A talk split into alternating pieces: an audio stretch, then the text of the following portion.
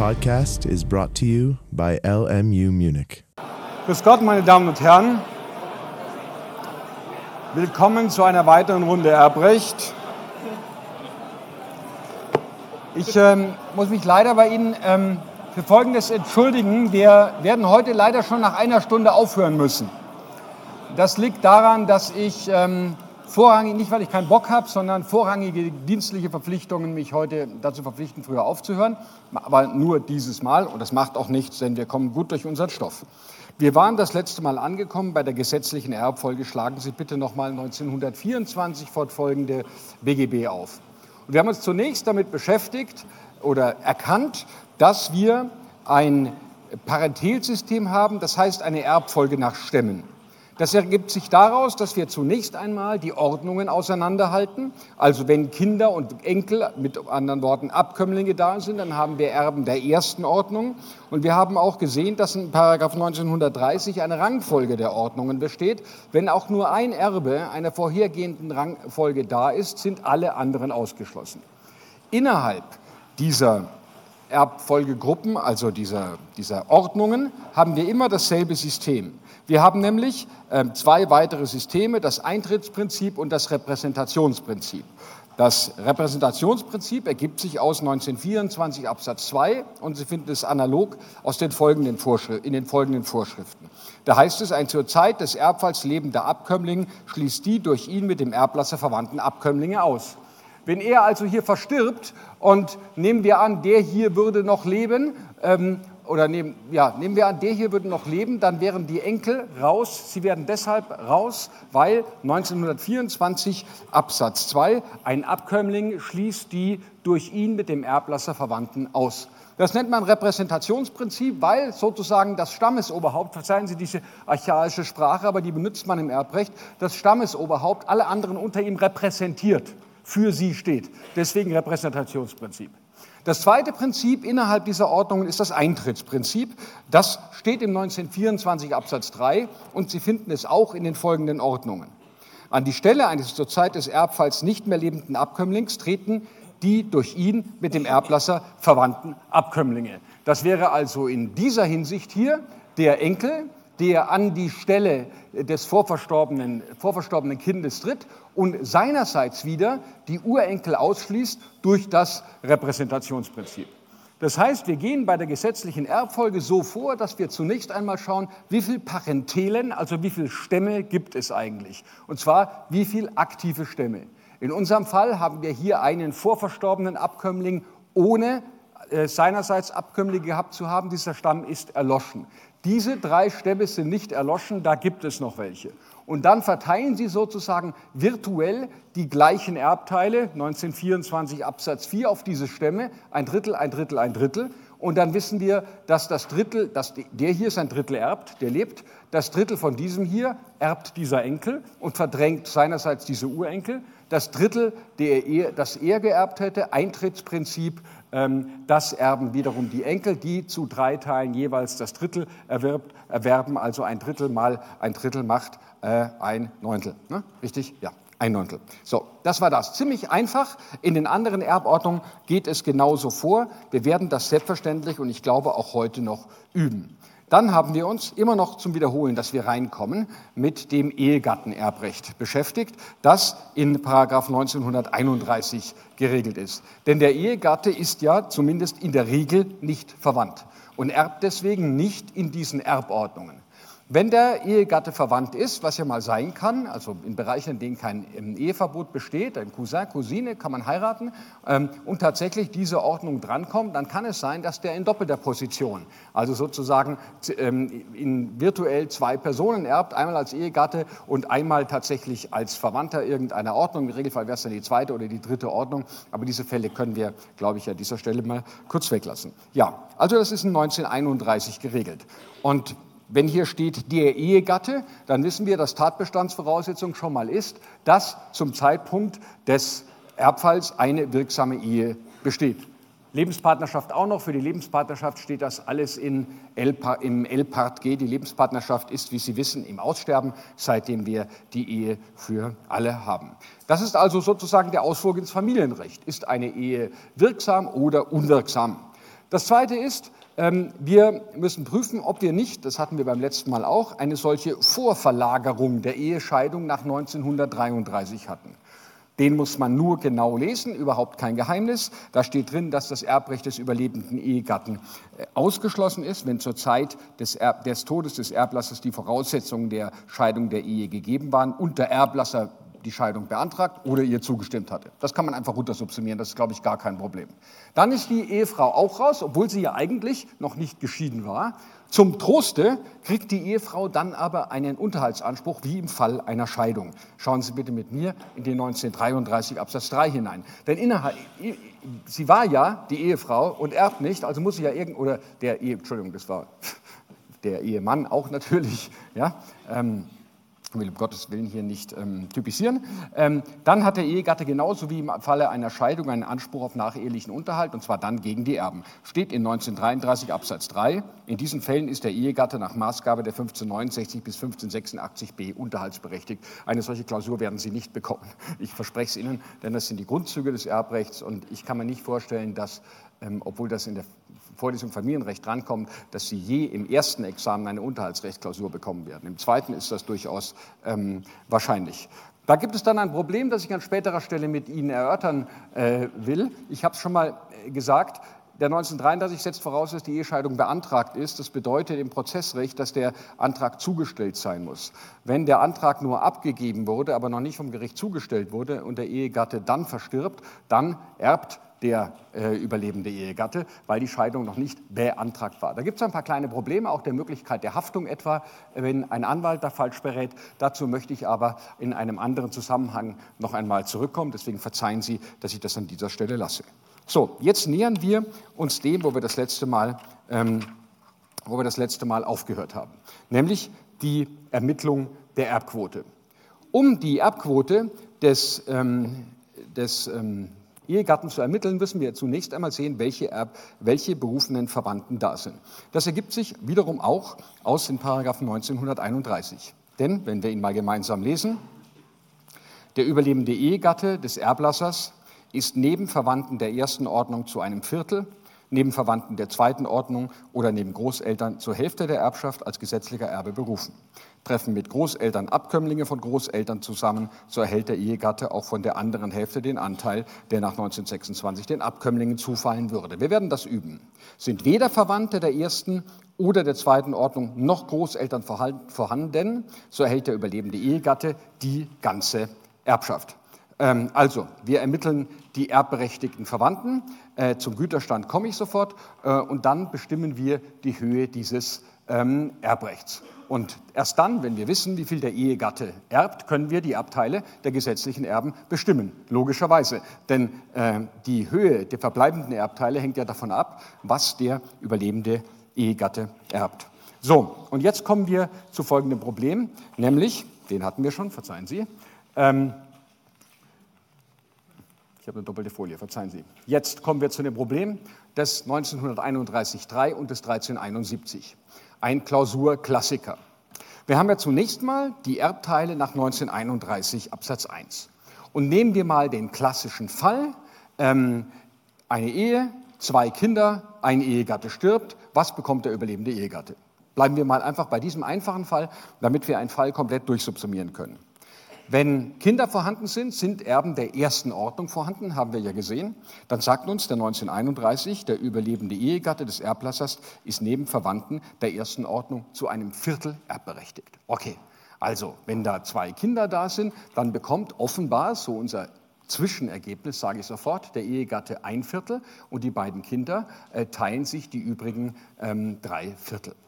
Jetzt kommt aber eine, aber eine ebenso wichtige wie mysteriöse Vorschrift, der Paragraph 1931 Absatz 3. Und den, wenn man sich noch bunt anstreichen dürfte, nach dieser komischen äh, Hilfsmittelbekanntmachung des Prüfungsamtes, äh, den müsste man sich in allen Farben bunt anstreichen, den darf man nicht vergessen. Die Vorschrift des 1371 bleibt unberührt. So, jetzt lassen wir mal hier den Finger drin oder legen irgendeinen Zettel rein und gehen in den Paragraphen 1371. Jetzt kommt Hardcore-Familienrecht. Wer von Ihnen hat das schon mal gehört, eheliches Güterrecht? Jo, läuft. Also nur ein paar Gerechte. Also gehen wir da mal kurz hinein. Also die Norm 1931 Absatz 3 sagt uns 1371 bleibt unberührt. Was bedeutet das? Wird der Güterstand durch den Tod eines Ehegatten beendet, so wird der Ausgleich des Zugewinns dadurch verwirklicht, dass sich der gesetzliche Erbteil des überlebenden Ehegatten um ein Viertel der Erbschaft erhöht. Hierbei ist unerheblich, ob die Ehegatten im einzelnen Falle einen Zugewinnausgleich erzielt haben. Um das zu verstehen, müssen wir ganz, mal, müssen wir mal ganz kurz ins Familienrecht zurück. Die güterrechtlichen, ähm, die güterrechtlichen Verhältnisse zwischen Ehegatten sind geregelt in den Paragraphen 1363 BGB, die überschrieben sind mit eheliches Güterrecht. Und man unterscheidet da das gesetzliche Güterrecht, das ist der Güterstand, so nennt man das Regime, das die vermögensrechtlichen Verhältnisse zwischen Ehegatten beherrscht, der Güterstand, der Kraft Gesetzes eintritt, wenn die Ehegatten keinen Ehevertrag machen. Neben diesem gesetzlichen Güterstand, der bei uns, wie Sie möglicherweise wissen, einer der sogenannten Zugewinngemeinschaft ist, ich werde das gleich erläutern, gibt es noch zwei weitere mögliche Güterstände im deutschen Familienrecht, also man hat da nicht Vertragsfreiheit, nämlich eine Gütergemeinschaft und eine Gütertrennung. Lassen wir mal die Gütergemeinschaft weg. Gütertrennung dürfte Ihnen klar sein. Ne? Also beim Tod des äh, Ehegatten bekommt der überlebende Ehegatte möglicherweise was aus dem Erbrecht, aber aus dem Güterrecht überhaupt nichts. Und um den 1371 verstehen zu können, müssen wir jetzt mal schauen, wie das denn im gesetzlichen Güterstand, und jetzt nehmen wir bitte mal eine Scheidung, wir werden nachher sehen, warum wir das brauchen, wie das im gesetzlichen Güterstand geschieht. So, schauen wir mal hinein. Also, wir gehen in die 1363 fortfolgende und ähm, kommen dann ähm, zu dem Paragraphen 1372 zu dem sogenannten Zugewinnausgleich. Und jetzt mal ohne Paragraphen bitte, denn das würde hier viel zu lang dauern. Nehmen wir an, wir haben einen Ehegatten 1, wir haben einen Ehegatten 2. Und nehmen Sie an, vor der Eheschließung hat der Ehegatte 2 überhaupt kein Vermögen, einfach null. Der Ehegatte 1 geht etwas reicher in die Ehe, der hat vor der Eheschließung, sagen wir, ein Vermögen von 10.000, sogar noch null dranhängen, je nachdem, in welchen bürgerlichen Verhältnissen wir gerade sind. Der hat ein Sparbuch von 10.000 Euro. Jetzt wird zu diesem Zeitpunkt die Ehe geschlossen. Das eheliche Güterrecht unterscheidet ein Anfangsvermögen und ein Endvermögen. Schauen Sie mal kurz in den 1374. Anfangsvermögen ist das Vermögen, das einem Ehegatten nach Abzug der Verbindlichkeiten beim Eintritt des Güterstands gehört. Hier haben wir 10.000, hier haben wir 0. Jetzt wird die Ehe gelebt und jetzt nehmen wir mal an, der Ehe 1 ähm, verdient, also legt zurück sozusagen, hat am Ende dieser Ehe insgesamt ähm, 50.000 Euro. Die hat er sich erarbeitet. Und nehmen wir an, das ist dann sein Endvermögen. Schauen wir bitte in den Paragraphen 1375. Das Endvermögen ist das Vermögen, das einem Ehegatten nach Abzug der Verbindlichkeiten bei der Beendigung des Güterstands gehört. So, am Anfang hat er 10.000 gehabt, jetzt hat er insgesamt 50.000. Also die ähm, 10 zählen damit, ja? insgesamt 50.000. Okay, wie sieht es beim anderen aus? Nehmen wir mal an, der hat während der Ehezeit nur 10.000 hinzugewonnen. Manchmal ist es auch null, wenn Sie so eine klassische, verzeihen Sie, wenn ich sage, eine klassische Hausfrauenehe ne, eh, nehme. Ja? Also er geht arbeiten und sie hütet zu Hause die Kinder, dann wird er, wenn es ein reicher Anwalt ist etwa, Riesengeld machen ähm, und die Ehefrau wird zu Hause bleiben und das Herdfeuer hüten, ähm, wenn sie es Old-Style machen und eben nichts verdienen. So, und jetzt passiert Folgendes. Wenn jetzt die Ehe geschieden wird, dann findet ein sogenannter Zugewinnausgleich statt. Und dieser Zugewinnausgleich bedeutet, dass man zunächst einmal das Endvermögen ermittelt. Da gibt es noch so ein paar Besonderheiten. Nehmen Sie mal etwa an, E2 hätte eine Million geerbt während der Ehe. Dann gibt es eine Regelung, die sagt, dass Erbschaften nicht in das Endvermögen fallen. Also Sie finden Vorschriften, wo steht, was, aus was besteht eigentlich das Endvermögen und nicht. So, wir haben also dieses bereinigte Endvermögen und dann passiert Folgendes. Lesen Sie bitte mit mir 1378 BGB. Übersteigt der Zugewinn des einen Ehegatten den Zugewinn des anderen? Ja, hier übersteigt der Zugewinn ähm, des einen Ehegatten des anderen, denn wir haben hier einen Zugewinn von 40.000, hier haben wir einen Zugewinn von 10.000, dann ist der Überschuss 30.000. Das ist das Übersteigen des Endvermögens des, von, des einen Ehegatten in Bezug auf den, das Ehegatten des anderen. Sind Sie noch bei mir? Ja? Gut? Okay, also nochmal. Übersteigt der Zugewinn des einen Ehegatten den Zugewinn des anderen, so steht die Hälfte des Überschusses. Der Überschuss sind, also die Differenz sind diese 30.000. So steht die Hälfte des Überschusses dem anderen Ehegatten als Ausgleichsforderung zu. Das heißt, äh, am Ende, an, bei der Beendigung der Ehe, hat der Ehegatte gegen ihn, ein, gegen den anderen Ehegatten, einen schuldrechtlichen Zahlungsanspruch, in meinem Beispiel, in Höhe von 15.000 Euro. Das ist der sogenannte rechnerische Zugewinnausgleich. Jetzt sozusagen in a nutshell nur im System dargestellt. Es ist von der Theorie nicht komplizierter, aber die Fragen, was, gilt, was ist Anfang und was ist Endvermögen, kann man aber sich durch Lesen erschließen. So, das bedeutet jetzt, wenn wir jetzt mal wieder zum Erbrecht zurückkommen, ähm, wie wäre das denn, wenn er hier stirbt? Und wir würden, wenn die Ehe durch den Tod beendigt wird, jetzt einen Güterausgleich durchführen. Hätte unser Ehe gegen E2 irgendeinen Zahlungsanspruch bei Beendigung der Ehe? Natürlich nicht, denn sein Zugewinn ist ja höher. Das heißt, er hätte von E2 nie etwas bekommen, sondern er hätte zahlen müssen. Okay? So, jetzt stellen Sie sich mal vor, ich hoffe, Sie haben das noch nicht erlebt in Ihrem Umfeld, aber wenn so eine Ehe geschieden wird und so ein Zugewinnausgleich gemacht wird, da steckt richtig viel Streit drin. Ne? Was ist denn nun eigentlich das Endvermögen? Hat da einer Geld irgendwo auf der Bank versteckt? Und so, wo kommt das Geld her und so weiter? Das kann, kann Gegenstand von ganz fiesen Familienrechtsprozessen sein. Aber irgendwie muss ja der Ehegatte, der weniger verdient hat, der, ich bleibe jetzt mal bei dieser ähm, Hausfrauen- oder Hausmann-Ehe, der dem anderen dadurch, dass er ihm Rücken freigehalten hat, ähm, ermöglicht hat, so viel Geld zu verdienen, der muss ja irgendwie beteiligt werden. Wenn wir beim Tod eines Ehegatten, also bei der Beendigung der Ehe ähm, durch den Tod, wo die Ehe ja nicht im Streit geschieden ist, sondern sozusagen ihr natürliches Ende gefunden hat, bis dass der Tod euch scheidet, wenn wir da so etwas durchführen müssten, dann müsste ja tatsächlich der überlebende Ehegatte einen Rechtsstreit mit den Erben führen. Und diese ganze schmutzige Vermögenswäsche müsste in diesem Rechtsstreit gewaschen werden. Und genau das möchte man vermeiden, indem der Paragraph 1371 Absatz 1 Folgendes sagt. Und jetzt werden wir ihn verstehen.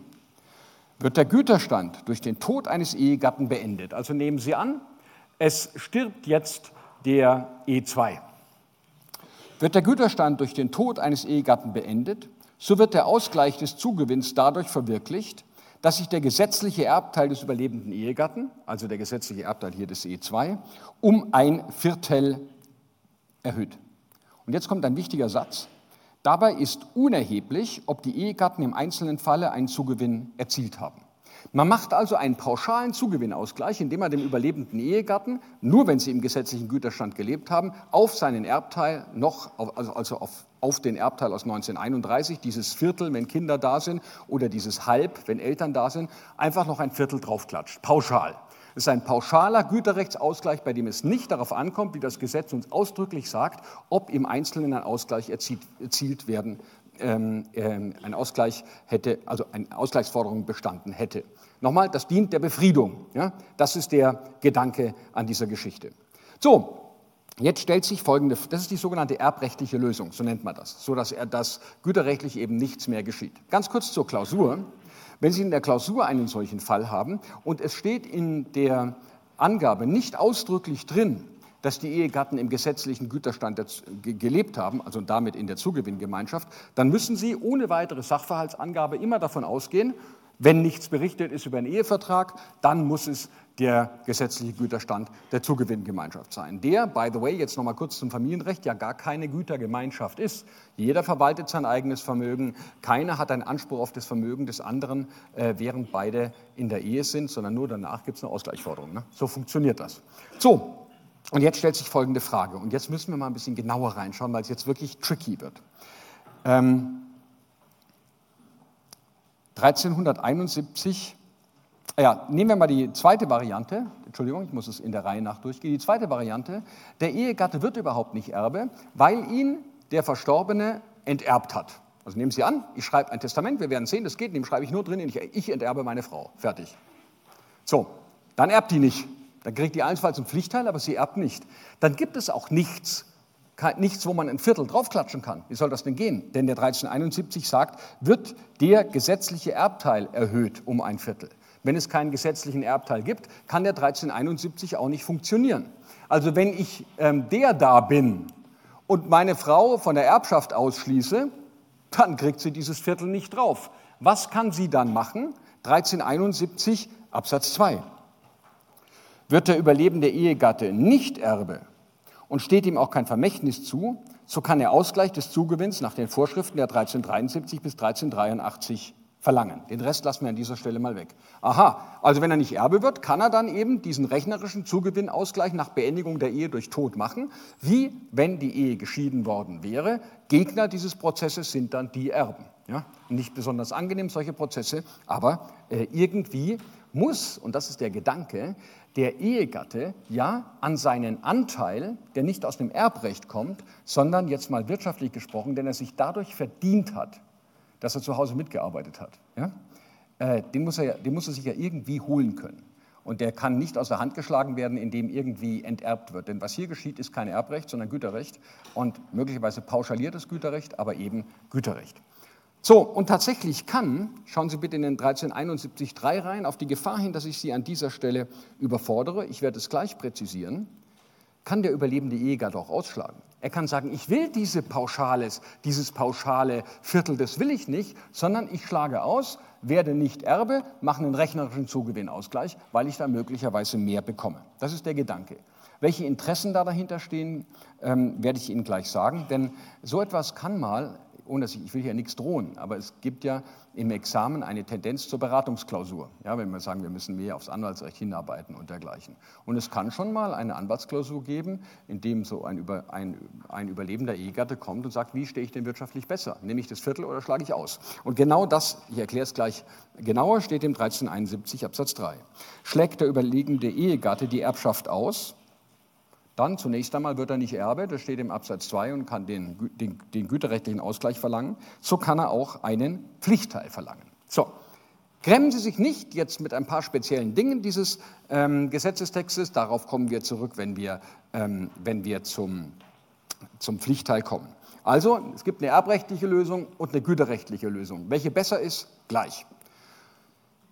Bevor wir darauf ähm, eingehen, nochmal zurück zum Paragraph 1931. Es gibt einen weiteren, weiteren Fall, in dem sich Kraft Güterrechts der ähm, Erbanteil des überlebenden Ehegatten erhöht. Und das ist derjenige, der häufig übersehen wird, ähm, auch in Klausuren, das ist der 1931 Absatz 4.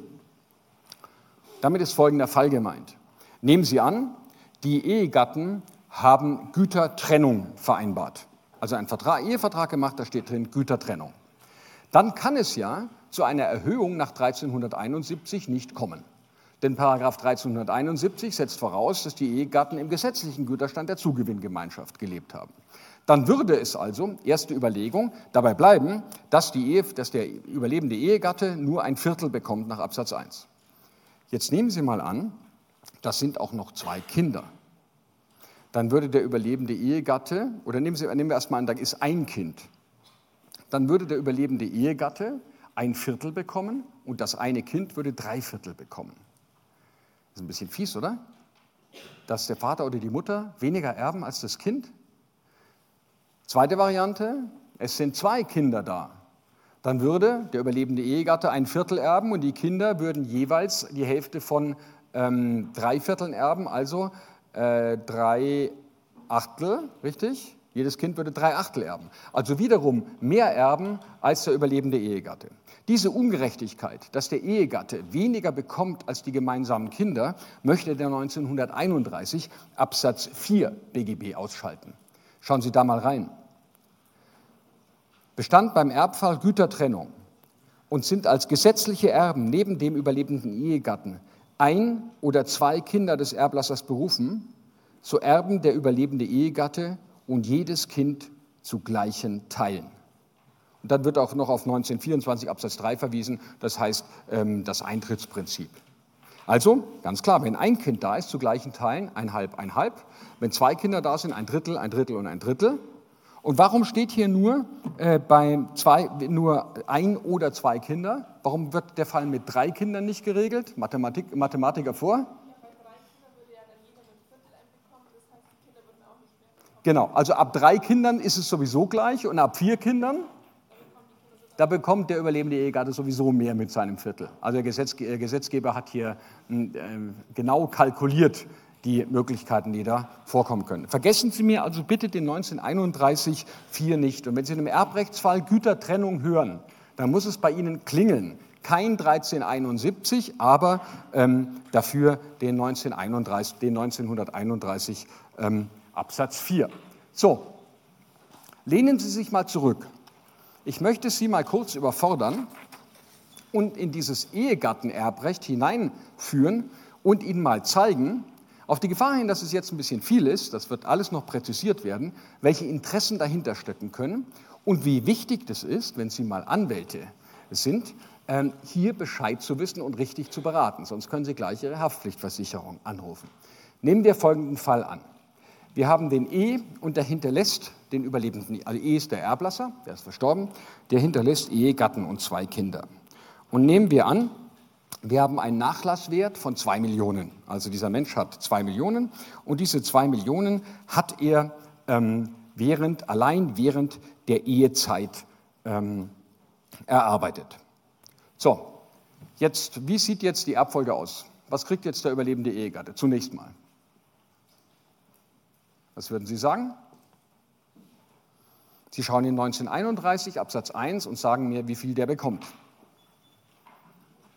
Bitte? Ein Viertel, warum? Es sind, es sind ähm, Erben der ersten Ordnung, also Abkömmlinge da und neben denen ähm, erbt er ein Viertel. So, jetzt gehen wir in den 1371 und fragen, ob er noch, weil, der, weil 1931 Absatz 3 ja sagt, der 1371 bleibt vorbehalten, gehen wir in 1371 und kommen zu welchem Ergebnis?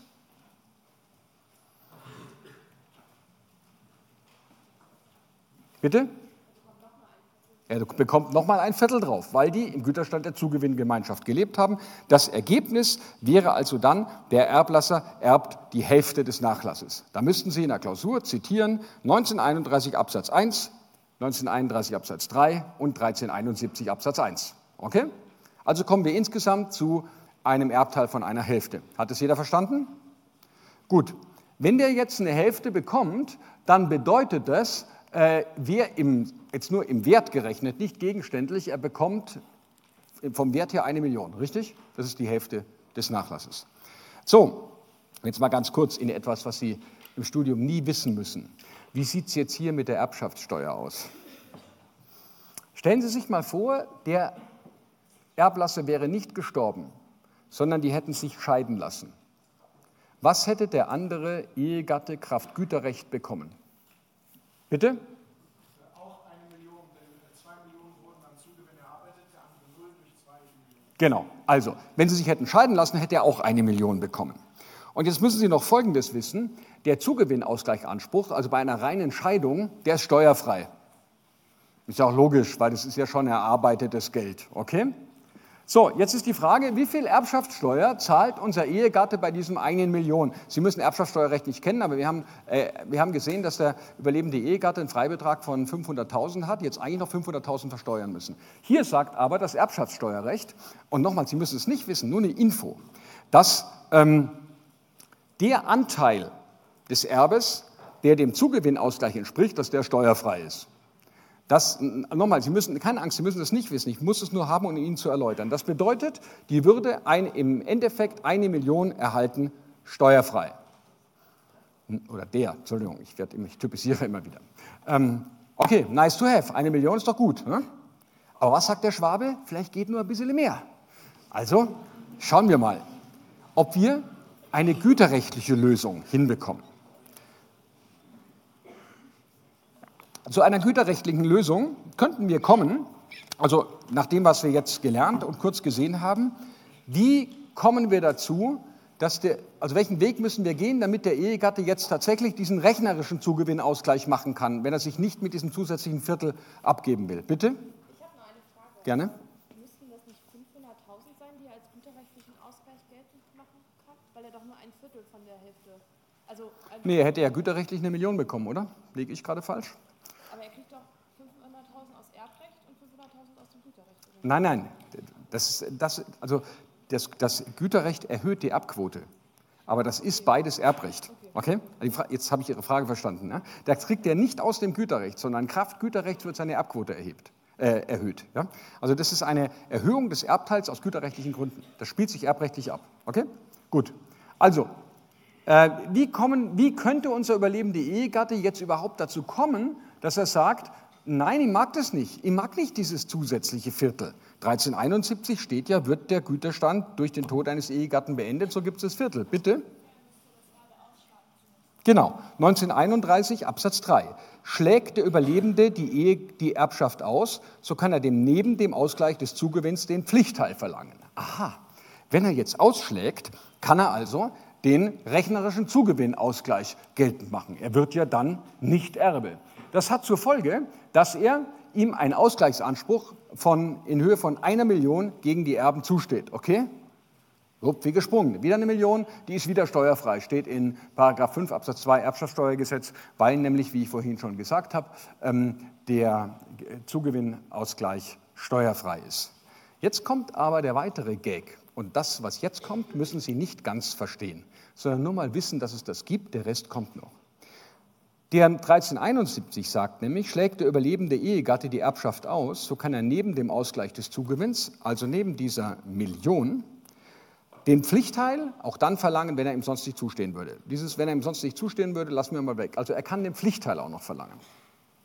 Der Pflichtteil, das sage ich Ihnen jetzt vorweg, müssen Sie noch nicht wissen, ist die Hälfte des gesetzlichen Erbteils. Sein gesetzlicher Erbteil wäre ähm, ein Viertel, also ein Viertel gewesen. Ähm, man nimmt hier nur das Viertel, ich werde es später nochmal erläutern. Das heißt, er würde jetzt nochmal ein Viertel als Pflichtteilsrecht dazu bekommen. Ähm, also Entschuldigung, sein, Erb, Erb, sein Erbanteil wäre ein Viertel, die Hälfte davon ist ein Achtel. Er könnte jetzt als Pflichtteil daneben noch ein Achtel des verbleibenden Nachlasses verlangen.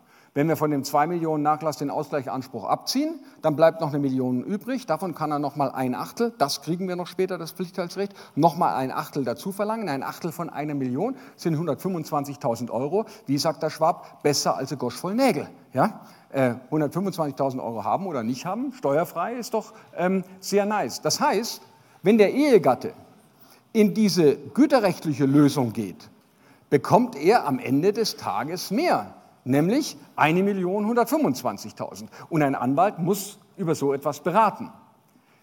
Ich sage es vorweg, das können Sie auch noch nicht wissen, verzeihen Sie, dass ich das heute so häufig sage. In diesem Fall, mit dieser güterrechtlichen Lösung, bekommt er nur Geld. Er ist dann nicht Erbe.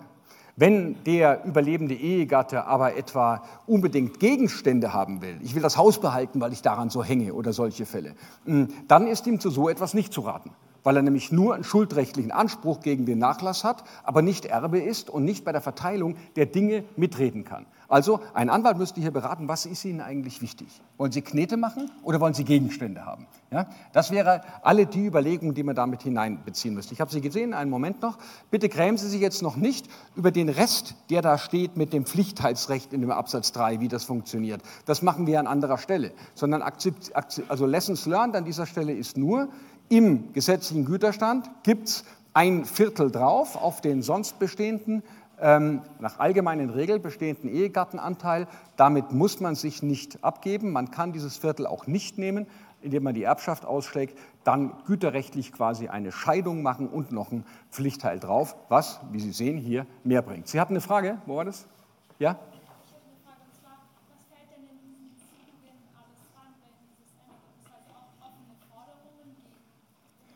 Also in den Zugewinn fällt das, der, also erstens Zugewinn wird nach dem Vermögen berechnet und die gesamten Aktiva, die in diesem Vermögen sind.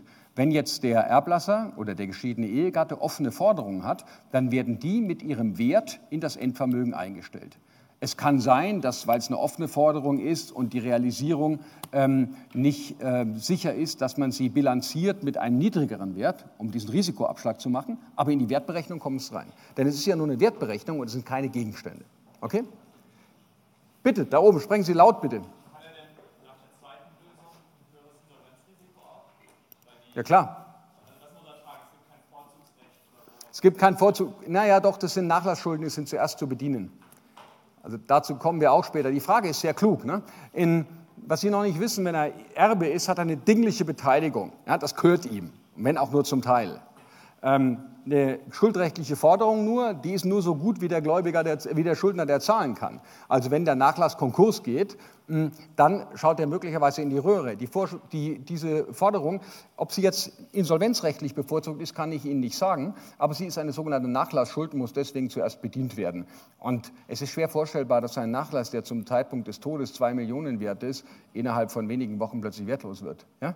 Die Frage war aber gut. Also das wiederum ein weiteres Risiko zeigt, dass es keine dingliche Beteiligung, sondern nur eine schuldrechtliche Forderung ist. Bitte? Wie ist es, wenn man sehenden Auges in sowas reingeht und dann sagt, ja, also zum Beispiel zum Anwalt geht und der sagt, ja, bei euch wäre es eigentlich sinnvoll, wenn der überlebende Ehegatte das ausschlägt und dann am Ende das Ganze macht, kann man das, um den Prozess zu vereinfachen, feststellen, wie hoch der jeweilige Erbwert zu dem Zeitpunkt, wo man beim Anwalt war, wäre und stellt dann den Prozess mit der Trennung, mit der Gütertrennung Nein, also, weiß ich habe nicht ganz verstanden, was Sie meinen jetzt. Ähm, rechtssicher feststellen, wie hoch die, Güter, wie, die, wie hoch die Güterausgleichsforderung ist. Das können Sie natürlich nicht mit Wirkung gegenüber den Erben mit Ihrem Anwalt ausmachen oder in einem Prozess ausmachen, sondern das kommt, wenn es nicht freiwillig erfüllt ist, erst in dem Prozess zutage oder wird erst in dem Prozess sicher, in dem der überlebende Ehegatte gegen die Erben als Nachfolger des verstorbenen Ehegatten äh, klagt auf diese Forderung. Okay? Gut. Also, ich wollte Ihnen das hier nur mal vorführen, dass man da, also im Erbrecht steht viel Beratung drin. So, wir kommen wieder runter in ganz einfachere Schienen. Wir schauen, was der überlebende Ehegatte noch bekommt. Wir befinden uns jetzt also wieder in den 1931 ähm, fortfolgende. Ein weiteres, was der Ehegatte bekommt, ist nach 1932 der Voraus. Das ist ein schuldrechtlicher Anspruch, wie sich aus dem für Sie noch nicht verständlichen Absatz 2 ergibt. Ist der überlebende Ehegatte neben Verwandten der zweiten Ordnung, also Eltern und ähm, Geschwistern des Erblassers oder neben Großeltern gesetzlicher, gesetzlicher Erbe, so gebühren ihm außer dem Erbteil die zum ehelichen Haushalt gehörenden Gegenstände, soweit sie nicht Zubehör eines Grundstücks sind. Zubehör eines Grundstücks ist ein sachenrechtlicher Begriff. Das sind bewegliche Sachen, ähm, die nur mit dem Grundstück veräußert ähm, werden ähm, können. Ist der Überlebende neben Verwandten der ersten Ordnung gesetzlicher Erbe, so gehören ihm diese Gegenstände, soweit er sie zur Führung eines angemessenen Haushalts benötigt. Das klingt so ein bisschen klein-klein, da kann aber viel dahinter stecken. Wenn der ähm, Verstorbene etwa einen kleinen ähm, Ferrari hatte und der ein Haushaltsgegenstand war, wenn man damit rumgefahren ist, dann kann der zumindest unter den Voraussetzungen Absatz 1 Satz 1 als Haushaltsgegenstand auch außerhalb des Erbrechts behalten werden. Also ein schuldrechtlicher ähm, Anspruch. Was haben wir noch? Ähm, das Fiskuserbrecht, Paragraph 1936. Sie haben vielleicht schon einmal gesehen in der Zeitung oder in an Anschlägen bei Gerichten, ähm, dass Verwandte einer verstorbenen Person gesucht werden. Gerade in so einer Großstadt wie München passiert es ja bedauerlicherweise, dass Leute versterben und man weiß nicht, welche Verwandten sie haben. Nun ist es so, dass theoretisch niemand ohne gesetzliche Erben stirbt. Selbst wenn er ganz alleine ist, man keine Verwandten kennt. Warum? Wir haben ja gesehen, die Erbordnungen, erste, zweite, dritte, vierte, fünfte, sechste, siebte, achte, die gehen im deutschen Recht unendlich und irgendeinen entfernten Verwandten gibt es immer. Also ist das, was im 1936 steht, ähm, der erbenlose Nachlass im Grunde eine Fiktion. Die, eigentlich müsste man das so lesen, wenn niemand ermittelbar ist. Also, vor diesem Hintergrund schauen wir hinein. 1936 ist zur Zeit des Erbfalls kein Verwandter, Ehegatte oder Lebenspartner des Erblassers vorhanden, so erbt das Land, in dem der Erblasser zur Zeit des Erbfalls seinen letzten Wohnsitz oder, wenn ein solcher nicht feststellbar ist, äh, seinen gewöhnlichen Aufenthalt hatte. Im Übrigen erbt der Bund. Also wenn jemand in einem Bundesland weder Wohnsitz noch äh, gewöhnlichen Aufenthalt hatte, dann erbt der Bund. Voraussetzung ist also das Fehlen sonstiger Erben, man nennt den Staat deswegen auch Ultimus Heres, lateinisch, also der letzte Erbe. Im Regelfall wird das über die Vermutung des 1964 Absatz 2, die müssen Sie nicht können, die gehört nicht mehr zu den Grundlagen. Da wird äh, das Nachlassgericht ein Aufgebot erstellen und wenn sich innerhalb der Aufgebotsfrist äh, niemand meldet, gilt nach 1964 Absatz 2 die Vermutung, dass der Fiskus gesetzlicher Erbe geworden ist. Also wenn Sie, wenn Sie wollen, schreiben Sie sich neben den ähm, 1936 ähm, bitte den 1964 hin, dass man das Verfahren kennt. Nochmal, weil, wie ich gerade gesagt habe, äh, es tatsächlich nicht, zu, nicht, nicht zutrifft, dass keiner äh, einen gesetzlichen Erben hat. Besonderheiten auf darauf komme ich später noch zurück, nur weil wir gerade beim Fiskuserbrecht sind. So ein Fiskuserbrecht kann ähm, sehr, sehr lästig sein. Ähm, ich hatte mal einen Fall, wo der bayerische Staat einen verwilderten Teich in Sachsen geerbt hat. Äh, das wurde, darüber wurde auch in, der, in dieser wunderbaren Sendung Quer im, im, BR, im, im, dritten, ähm, im dritten Programm mal berichtet. Und die haben dann diesen, diesen Teich verlottern lassen. Warum? Der Staat hat nämlich kein Ausschlagungsrecht. Das ist fies. Ja? Wir alle, wenn wir erben, wir sehen, der Nachlass überschuldet, schlagen wir aus, fertig hat sich die Geschichte erledigt. Der Staat darf das nicht. Der kann allerdings die Haftung begrenzen nach 780 ähm, äh, ZPU. Auch das müssen wir an dieser Stelle ähm, nicht wissen, sondern wir merken uns, ähm, der Staat ist ähm, kommt als letzter, wenn niemand da ist oder niemand feststellbar ist, als gesetzlicher Erbe. Die Besonderheit, er muss dieses Erbe annehmen oder juristisch korrekt gesagt, er kann nicht ausschlagen. Daraus ergibt sich, und das würde ich mir jetzt nicht zu Hause hinhängen, auswendig lernen, sondern das ist sozusagen Produkt der Überlegung. Die Checkliste bei der gesetzlichen Erbfolge wäre wie folgt. Die erste Frage ist, ist der Erblasser verheiratet? Ich wiederhole einfach nur den Gedankengang, die wir bisher hatten. Wenn der Erblasser nicht verheiratet ist, fragen wir uns, die Verwandte welcher Ordnung kommen denn zum Zug? Ja, erste, zweite, dritte, vierte, fünfte Ordnung und dergleichen. Wenn der Erblasser verheiratet war, stellen wir als nächstes die Frage, na, haben wir nicht vielleicht 1933 BGB diese Vorwirkung der Scheidung? Also war die Scheidung schon beantragt, waren die Scheidungsvoraussetzungen gegeben, hatte der Erblasser die Scheidung beantragt oder ihr zugestimmt? Wenn das der Fall ist, geht es wieder hier weiter, weil dann ist der überlebende Ehegatte ähm, ja äh, zwar existent, aber er erbt nicht mehr. Wenn das beides nicht der Fall ist, dann müssen wir uns im 1931 BGB fragen, mit welchen Verwandten ähm, konkurriert denn der überlebende Ehegatte? Denn wir haben festgestellt, nach 1931 BGB ähm, ändert sich das gesetzliche Erbrecht des Ehegatten, je nachdem, äh, neben welchen Verwandten er erbt. Dann stellen wir, also, dann stellen wir fest, den gesetzlichen Erbteil nach 1931 Absatz 2 und Absatz 3. Welche Überlegungen würden Sie, damit ich Ihnen das nicht nur vorbiete, jetzt anstellen als nächstes? Bitte? Genau, ich möchte es mal abstrakt sagen. Ich würde mich fragen, hat der Güterstand irgendeinen Einfluss auf den Erbteil? Und da kommen zwei, welche zwei Dinge in Betracht? Bitte machen Sie weiter.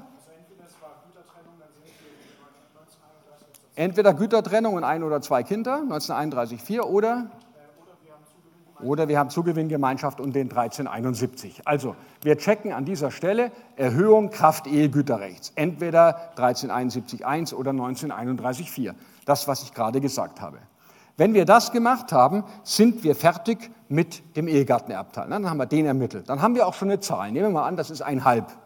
Wenn wir etwa den Fall nehmen, gesetzlicher Güterstand, ähm, zwei Kinder, ähm, dann wissen wir 1931 1, ein Viertel, 1371 noch ein Viertel drauf, also ist ähm, der Erbteil ein Halb. Sagen Sie Stopp, wenn ich zu schnell bin, okay? Das ist nur ein Resümee, was ich hier mache. Dann fragen wir uns als nächstes, Verwandte welcher Ordnung sind da? Warum fragen wir uns das?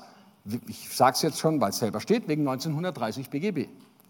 1930 BGB sagt, eine ähm, Erben der späteren Ordnungen sind ausgeschlossen, wenn nur auch nur ein Erbe einer früheren Ordnung vorhanden ist. Also stellen Sie zunächst einmal abstrakt fest, welche Ordnung ist eigentlich hier berufen. Wenn wie in meinem Fall Kinder da waren, dann sagen wir, okay, es ist die erste Ordnung. Was Sie dann machen, dann machen Sie das, was wir bisher gemacht haben, nämlich wir schauen uns, Parentelsystem, wie viele Stämme gibt es und verteilen die Erbquote auf die verschiedenen lebenden Stämme. Und innerhalb der Stämme beachten wir dann das, was wir schon gelernt haben, nämlich das Repräsentationsprinzip, das Stammesoberhaupt verdrängt die anderen und das Eintrittsprinzip, das ähm, für diejenigen, die vorverstorben sind, von der Ersatzbank deren Abkömmlinge nachrutschen, äh, nachrücken. Okay? So, wenn wir das haben, haben wir die Quoten der einzelnen Verwandten. So, nehmen wir mal an, ähm, wir haben hier drei Kinder, okay, machen wir das so, dann haben wir dreimal ein Drittel. Das sind die Quoten der Verwandten. So, jetzt was ich jetzt mache, ist ein bisschen lächerlich, weil es zu kompliziert klingt. Das müssen wir multiplizieren mit dem, was hier noch übrig bleibt. Denn wenn hier, wenn die jeweils ein Drittel bekommen, hier haben wir schon die Hälfte weg, dann müssen wir äh, pro Nase ein Drittel mal ein halb machen. Klar. Ne? Also ein Drittel mal ein halb ist dann äh, jeweils ähm, ein Sechstel. Kapiert? So. Und dann haben wir die verwandten Erbteile, nämlich zum Beispiel drei mal ein Sechstel. Okay? Das ist die ganz normale, nicht schwierige Rechenoperation. Sie müssen auf Folgendes aufpassen. Das da muss insgesamt eins ergeben. Wenn das nicht eins gibt, haben Sie was falsch gemacht. Und das da und das da muss auch eins ergeben. Wenn das nicht der Fall ist, haben Sie auch was falsch gemacht. Okay? Sie können natürlich gleich hier mit der Hälfte anfangen und von der Hälfte runterrechnen, aber ich wäre da vorsichtig. Ich würde das getrennt berechnen, Ehegatte das, dann was die Abkömmlinge bekommen und dann das Endergebnis ausrechnen. Aber machen Sie bitte diesen Check am Ende. Ja? Ähm, es ist ja eigentlich nicht schwer. Man muss es einfach nur mal geübt haben, dann kann man dieses Zeug aus. Da gibt es ja eigentlich nichts zum Lernen. Das muss man ja eigentlich ähm, nur lesen. So, was haben wir noch? Ähm, Dinge, die möglicherweise nicht mehr zu den Grundzügen gehören, die ich Ihnen aber einfach aus praktischen Gründen mal mitgeben will. Der sogenannte 30. 1969 BGB. 30. bedeutet, dass der Erbe verpflichtet ist, den Familienangehörigen des Erblassers, die mit ihm in einem Hausstand gelebt haben, für 30 Tage Unterhalt zu leisten. Das ist der sogenannte 30. Ähm, und es gibt noch 1963 BGB, wenn ähm, ein Erbe, wenn wir einen Nasciturus haben. Und der, wenn er geboren ist, dann erbt, haben wir in der letzten Stunde gehabt, dann muss der werdenden Mutter äh, auch Unterhalt geleistet werden, 1963. Kleine Petitessen, die müssen Sie nicht lernen. Ja? Und im Notfall, wenn Sie so einen Sachverhalt haben, schauen Sie ins Idiotenregister hinten, also in den Sachverhalt, in, in Verzeichnissen, dann kriegen Sie das hin. So, Viertelstunde habe ich noch. Und in der üben wir mal ganz kurz. Ja? Bitte schlagen Sie ähm, Ihre Gliederung, ganz, haben Sie, konnten Sie das alle downloaden? Ja, ist geklappt? Ähm, wenn Sie es nicht, ab, nicht ähm, downloadet haben, macht nichts. Hier, diese Familienverhältnisse, die sind aus einer Serie entnommen, die Sie mit Sicherheit nicht kennen, die ich aber seit Jahrzehnten schaue. Jeder hat seine intellektuellen Leichen im Keller. Der eine schaut Bachelor in Paradise und ich schaue mir halt die Lindenstraße an. Ähm, die, wie Sie vielleicht wissen, ähm, aufgehoben werden soll. Also in anderthalb Jahren gibt es die Lindenstraße nicht mehr. Es sollen zehn Rentner mit Rollatoren dagegen eine Demo klagen. Ich wäre auf jeden, planen, ich wäre auf jeden Fall dabei. So, das sind die Verwandtschaftsverhältnisse. Die, die, das passt deshalb so gut. Nochmal, Game of Thrones hätte ich auch machen können, aber da es, sind die Verwandtschaftsverhältnisse unklar. Wir haben hier so eine wunderschöne Patchwork-Familie. Die Geschichte ist die, Hans Beiner, Beimer genannt Hansemann, war mal mit Helga Beimer verheiratet und aus dieser Ehe sind Marion, Klausi und Benny hervorgegangen. Benny ist aber mittlerweile vorverstorben und äh, es gibt nur noch seine Tochter Lea. In zweiter Ehe hat, ähm, Hans Beimer, hat, hat, sich Hans Beimer mit Anna Ziegler verheiratet, die ihrerseits früher mit Friedhelm Z verheiratet war. Aus dieser Ehe äh, eine Tochter hat, Sarah, die übrigens in der Serie in München Jura studiert hat und jetzt Staatsanwältin ist. Ich habe die noch nie gesehen. Ähm, und äh, dann haben wir hier aus dieser Ehe Tom, Sophie, Martin und einer ist unterwegs. Ja? Also der, das ist ein, ein, ein ähm, Nasciturus. So, und jetzt Folge 1 dieses Dramas. Hansemann entdeckt, dass Anna ihn betrügt und er leidet einen Herzinfarkt. Also unser Hans stirbt. Durchaus real, weil in der Serie dieser Kerl endlich auch gestorben ist. Ähm, Sie sehen, war der Bildzeitung eine Schlagzeile wert, immerhin. So, wie gesagt, der Schauspieler ist nicht gestorben, es war der Serie tot. Gell? Sonst ähm, hätte ich mich nicht so erfreut geäußert, aber der Typ hat genervt. So, Hans Beimer ist verstorben. Hier, das ist Hans Beimer. Wie wird Hans Beimer beerbt? Was machen Sie als erstes? Was checken Sie als erstes in dem Fall? Bitte. Ob er verheiratet war und welchen, Ehe, welchen äh, Anteil der überlebende Ehegatte hatte. Hm? Also war der verheiratet? Jo, läuft, war mit Anna Ziegler verheiratet. Bestehende Ehe, 1933 war auch nichts. Also, ich muss ein schnell machen, weil ich dann weg muss. Ähm, stellen wir den Ehegattenerbteil fest. Wie viel kriegt die Anna? Im Sachverhalt steht nichts über den Güterstand, also müssen Sie von Zugewinngemeinschaft im Vorabendprogramm der ARD ausgehen. So kann mir kurz jemand sagen, aus welchem Grund Anna wie viel erbt. Sie fangen immer mit 1931 an. Wie viel würde sie nach 1931 Absatz 1 bekommen? Bitte?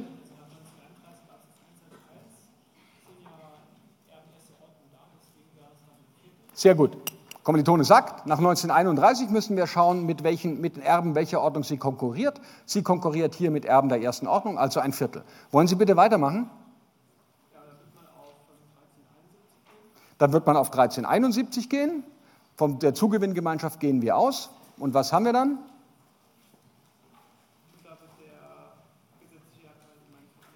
Das bedeutet, wir haben ein Halb. Anna bekommt, also frühere Ehegatte, die Ex, ja, raus, klar. Ähm, Anna bekommt insgesamt ein Halb aus genau diesen Normen. So, was machen Sie jetzt ähm, mit den übrigen gesetzlichen Erben? Als erstes fragen Sie welches, was wir uns schon gefragt haben, welche Ordnung ist vorhanden und welches ausgeschlossen. Wir haben Erben der ersten Ordnung, ähm, also sind alle anderen Ordnungen raus. Das bedeutet, in Betracht kommen, Sarah sicherlich nicht, die ist kein Abkömmling von Hans Beimer, sondern die ist allenfalls ein Patchwork-Kind. Ja? Aber es kommen in Betracht Tom, Sophie, Martin, äh, möglicherweise Lea, Klausi und Marion. Und was mit dem Fragezeichen kommt der in Betracht? Der ist unterwegs. Kann der erben? Spielt er mit? Bitte? 1923 Absatz 2. Vielen Dank. Also, was suchen wir jetzt an dieser Stelle, um weiterzumachen? Bitte? Wir suchen die Anzahl der Stämme. Wollen wir mal die Stämme zählen? Wir haben eins, zwei, drei, vier. Auch diesen Stamm gibt es ja, ist nicht erloschen. Fünf, sechs, sieben. Okay? Also haben wir sieben Stämme. Das heißt, ich würde jetzt mal, ähm, der hier gilt als vor dem Erbfall geboren, sieben existierende Stämme, da komme ich auf ein Vierzehntel pro Stamm. Richtig? Ein Halb mal ein Siebtel ist ein Vierzehntel. So, und jetzt müssen wir uns weiter überlegen. Was ist mit Benny? Der ist ja tot, also der ist vorverstorben. Was passiert hier? Bitte? Genau, also Eintrittsprinzip, Lea, kannst du mir einen Paragraphen nennen? Ach, ja, nee, habe ich noch nicht. Ja, bitte? Das ist der 1924 Absatz 3, okay. So, was ist mit Mila? Kriegt die was? Bitte? Laut bitte?